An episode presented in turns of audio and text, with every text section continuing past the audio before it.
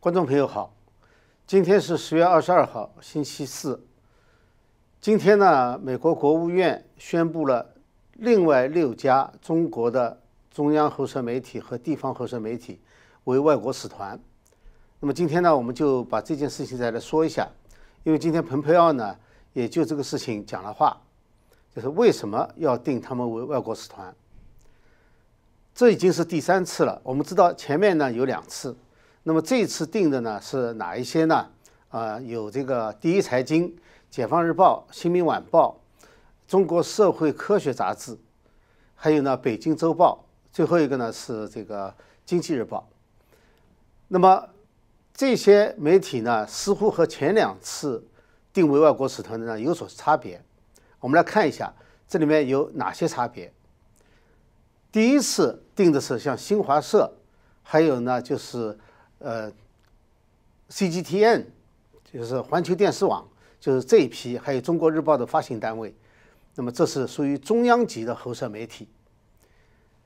它的意义在什么地方呢？就是有一个重大的突破，就是在这之前只有过一次，对于中国的媒体从来没有发生过这样的事情，就是把他们定为外交使团。呃，这是这个非常重要的一个突破，也就是说，对于中共。大外宣在美国任意活动的这个日子就结束了，美国政府是重视起来了，所以这有这样一个意义。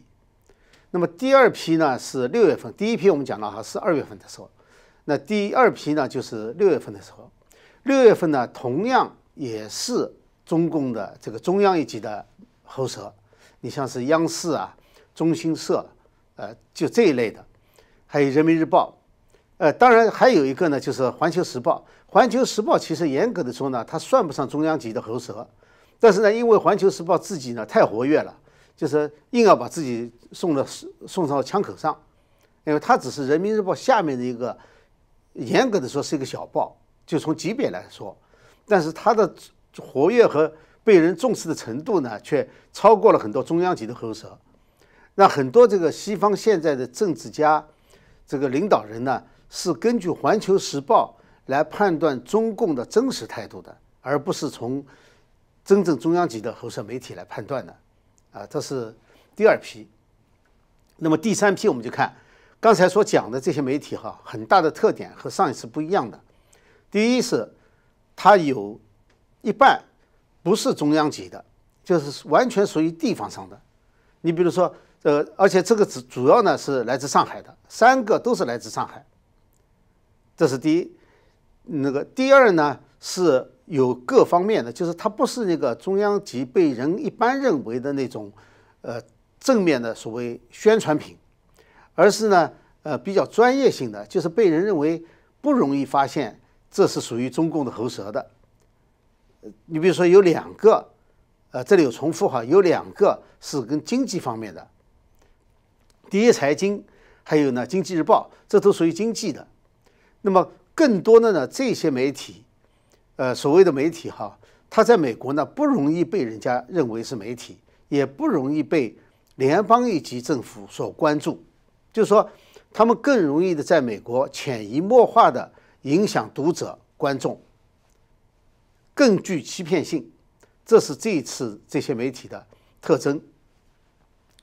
那么我们就讲一下这个关于中共的大外宣。当然，最近一段时间呢，美国还有呢，就是其他的国家都非常重视中共的大外宣。中共的大外宣呢，它的最大的特征有一个可能大家没有太注意的，就是它是一个双面人。这次蓬佩奥国务卿呢，在关于这个国务院资助的一个项目，就是语言项目当中呢，特别举到例子，就说了讲，呃，要人更多的美国人来学中文。为什么要学中文呢？实际上，他是把这个学中文啊和以前冷战的时候学俄文，让美国人学俄文啊等同起来看待，就是说让美国人真正的了解对方是怎么想的，是怎么做的。他就说，对于中共来说的话，他很多这个宣传或者是报道啊，它分两种语言，中文是一套东西，英文又是另外一套东西。所以说，大外宣的最大特征就在这里。中共的宣传品对内它是明确的，这是中国共产党的宣传。为什么叫外宣内宣呢？就是宣传，而且他反复的要强调什么党媒信党啊，就这一类的，就是说他从来不隐瞒这一点，让大家都知道。这主要是在中文里面，但是对外的话呢，他是拼着命的要装成是一个正常的媒体。所以说，当这个美国宣布他是外国使团，或者是开始的时候要求他们注册为外国代理人的时候呢，他们还表现出了一种非常委屈的意思，就是他和中共宣传没有关系，他是一个独立的一个媒体集团，就往往这么说。所以，他有这个两面人的这种特征。那么，对于美国来说的话呢，就是说他能不能认识到这一点，这是花了很多时间的。就是，呃，过去几十年，美国对这方面的认识呢，可能是不清楚，或者是认识到了呢，也故意就不管它，结果呢，就造成了这个中共的大外宣呢，在美国有非常非常多的人，但实际上呢，美国民众普遍的不知道，政府也不说，一直到这届政府。才开始对这个这个认真对待了。那么认一认真对待以后呢，我们往往呢认为就是说，你认真对待以后，你就要采取措施。但是什么采采取什么措施呢？就对我们这些国外来的人来说，或者是对美国法律方面不太了解的、行政管理不太了解的人来说，就觉得很难入手。那么最早的时候呢，大家都认为一个最好的方法呢，就是把中共的喉舌媒体。定为外国代理人，因为美国呢有一个叫做《外国代理人注册法》，或者叫《外国代理人登记法》，就是说只要你是代理外国的，外国政府也好，外国实体也好，呃，那么你就要呢在美国司法部呢做一个登记注册一下，就表示你是代理外国的。因为美国呢它有言论自由，有这个发表的自由，甚至可以你去这个做说客、老比。都可以，但是呢，你要说明你是代表谁的，尤其是当你代表外国政府的时候，代表美国各个组织，那没有关系，这样子让让别人知道。所以一旦被注册为外国代理人以后呢，你就必须在这个你的宣传品上面注明这是外国代理，就是你代理的是比如中国政府或者哪个国家政府，就是这样的。那么这个当时呢，就是大家很希望呢，能够把这些。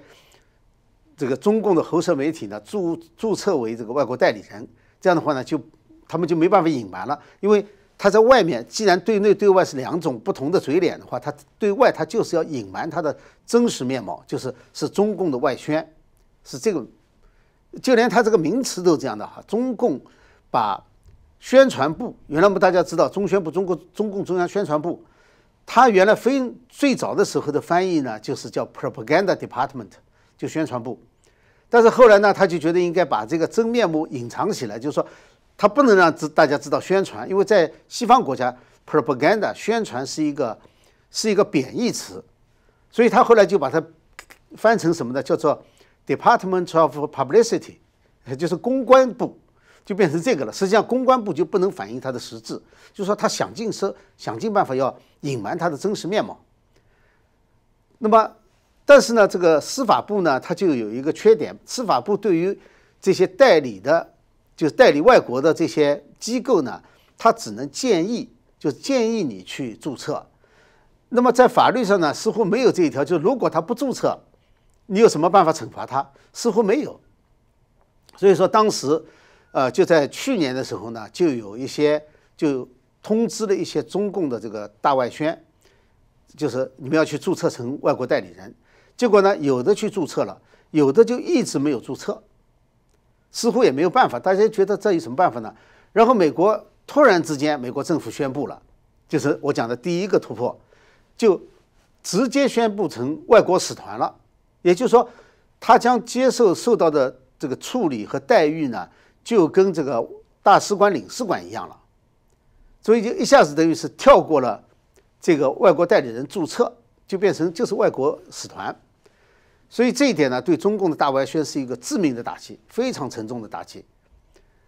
呃，这就是这个这个过程，从这个注册注册成外国使团以来呢，这已经是第三批了。呃，那么我们就看一下中共的大外宣哈。呃，所谓大外宣呢，其实讲了很多了。那么究竟哪些是大外宣？它是怎么样运作的？其实呢，还不是非常清楚。就像这次第三批的，对于很多人来说，也许他们就不认为它是大外宣。可是你想想，中共大外宣在美国有多少人？有五百到一千人，就是搞宣传的，以这个记者的身份或者是编辑的身份，就是媒体的签证进入美国的，有五百到一千人。但每一年的情况不太一样。那么这一次呢，美国呢其实做了一个决定，就是把它的人数限制到一百人。其实不是指的这个所有的，而是最上面的，就大概是第一次和第二次定为。外国使团的这几个大的中央级的公开的喉舌，他们的总记者人数限制在一百人，原来是一百六十人，现在限制到一百人，就是和美国派驻中国的所有的媒体的记者加起来的总和相平衡，是是这么个原因。那么，其实真正的大外宣呢，有两个部分，我们先讲第一个部分。第一个部分呢，就是中共中央宣传部这个部分。以前呢，还有一个叫做中共中央对外宣传办公室，那么这个对外宣传办公室呢，就叫外宣办。外宣办呢是专门管对外宣传的。其实呢，它还有另外一个名字，叫做国务院新闻办公室。呃，大家就可能呃不太清楚，有的人就不是很清楚了。为什么外宣办跟这个国新办又是一回事了呢？呃，中共呢，它有一个规矩。就是有一些非常重要的，就中共必须抓在手里面的机构，必须严格控制的机构，那么它就在中共中央的这个序列里面是排上去的。但是呢，它又要对外工作，对外工作呢就不能够以中共这个组织的名义出现，所以呢要以一个国家政府机构的名义出现。这样的话就挂一个政府的牌子，就像这个国新呃国新办。国务院新闻办公室呢，就是外宣办的一个牌子，就是这样子。这种机构呢，类似的有不少。但是这几年呢，有一个趋势，就是这些机构呢，慢慢的它就不太需要掩饰了，呃，不太需要这个掩盖，就干脆公开的把它并回到原来中共这个组织里面去。所以现在呢，外宣办和这个呃国新办呢，就正式并到中宣部里面去了。所以这。这个大外宣的最主要的一个部分呢，就是中共中央宣传部，就中宣部这个系统。那么我们刚才讲的第一批当中，第一批、第二批，甚至第三批里面被禁止的呢，绝大多数都是属于这一类的，就是属于这个中宣部这个系统里面的。呃，就包括这个《解放日报》，呃，第三批里面的《解放日报》呢，它是属于上海市委这个机关报。我们知道，中共每个省、每个直辖市，它都有一个市委、省委的机关报。那么，《解放日报》就是上海市委的机关报。但是，严格的说呢，它仍然是属于中宣部这个系统的，因为它仍然是它的这个所有的这个呃，比如说稿子啊、审查呀、呃规范啊，都是由中宣部来指导的，所以它还是属于这这个系统的。那么，这个系统呢，是我们比较了解的。那么，另外一个系统呢？呃，可能了解的人就不是太多了。就是中新社这第二批被定为外国使团的，其中有一个呢，就叫中新社，就中国新闻社。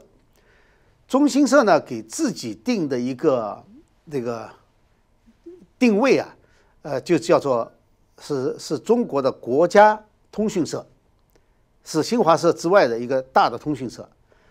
这个呢，其实听起来很不得要领，大家也不知道。听了以后也不知道它究竟什么意思哈，实际上呢，它就是归中共中央统战部管的，专门管海外华文媒体的，就这么一个机构。当然，它的正式说法里面不会这么说，所以它不是，它是大外宣的一部分，但是呢，它不是大外宣里面中宣部那部分，而是统战部这部分。那么，最更准确的说呢，是这个。国务院以前有个侨办，现在这个侨办呢也合并到统战部里面去了，中共中央统战部里面去了。以前归国务院管，它是归于侨办管的，就侨办下面有一个中新社。中新社呢，它的主要的活动呢是给海外的华文媒体供稿，就是这个大外宣的一部分。另外呢，就是每年每过两年在中国大陆开一次叫做世界华文传媒论坛，就把这些海外被他收买的或者是被他这个控制的一些媒体，华文媒体呢，都把他招到北京去，去学习中共中央的指示和这个精神，然后呢，这个大家去表态表忠心，就这么一个意思。现在已经是第十届了。前几个月呢，网上流传了一个东西，说是中共大外宣的名单。其实那个名单呢，就是去年在石家庄开的第十届世界华文传媒论坛参加者和参加媒体的那个名单。那个严格的说呢，它只是大外宣的一部分，而且是比较小的一部分，因为它主要针对的是华文媒体，而真正大外宣的大头呢，是针对这个西方主流媒体。还有呢，是自己的英文，还有自己的那个中宣部的那一摊是大的，这这就是中新社。那么，这个这说明什么问题呢？美国把中新社定为一个外国使团，其实是非常有意义的。它的意义在于：第一，美国知道这个中新社是干什么的，也知道华文媒体被渗透控制的情况。第十届参加的媒体是这个参加的人是四百二十七个人。你想想看，在全世界，美国可能有将近一百，有这么多人。那么每个人其实呢，一个人基本上只代表一个媒体，或者是两个人代表一个媒体。呃，有这么多的情况，也就是说，海外华文媒体不被中共控制的已经是极少极少了，绝大部分都是。那那网上就说了，说你要查大外宣名单呢，就到这里去，这是大外宣的华文媒体的那一部分。所以说，你如果想知道，你自己国家你所在地这些华文媒体哪些是已经被中共控制的，那就去查那个名单。你知道，他只要去中国大陆去开了这个会，那一定是被这个中新社这个统战加外宣的这么一个机构给统战过去了。呃，基本上可以，基本上可以这么认为。这就是这个，呃，这种情况。那么我相信呢，美国政府呢，下一步。还会采取行动，因为既然给他们供稿、指挥他们的属于外国使团，那么这些华文媒体呢，就应该把他们作为外国代理人来对待。呃，这样的话呢，才是理所当然的。当然，美国现在还没有到这一步，因为现在呢，呃，是这么多年积累下来的事情非常多，当然只能捡重点，呃，还有呢面上的一些做。那将来呢，会逐步逐步的把这些都清掉。而且我是发现，现在就是最近这几个月哈，就是那些亲共的华文媒体啊，现在已经开始变调子了。就是说，呃，似乎有一些媒体呢，已经在主动的和中共划清界限，就是说和中共保持距离，或者是拉开距离。呃，也许他们已经感受到了这种压力。呃，那我想呢，呃，毕竟这是一件好事。就是说，愿意跟中共一条道走到黑的，我想总是少数。大多数人只要给他们机会。他们还是愿意来挽救自己的，因为这毕竟是自己的问题嘛。那将来被美国政府查起来，说是你是这个外国使团的，你要注册注册成外国使团，呃，那就比较麻烦。那么再一个呢，就是这会不会影响到这个新闻自由的问题？因为有些人就说了，那既然这个人家是一个媒体，呃，你把它定为外国使团，是不是妨碍到新闻自由了？首先。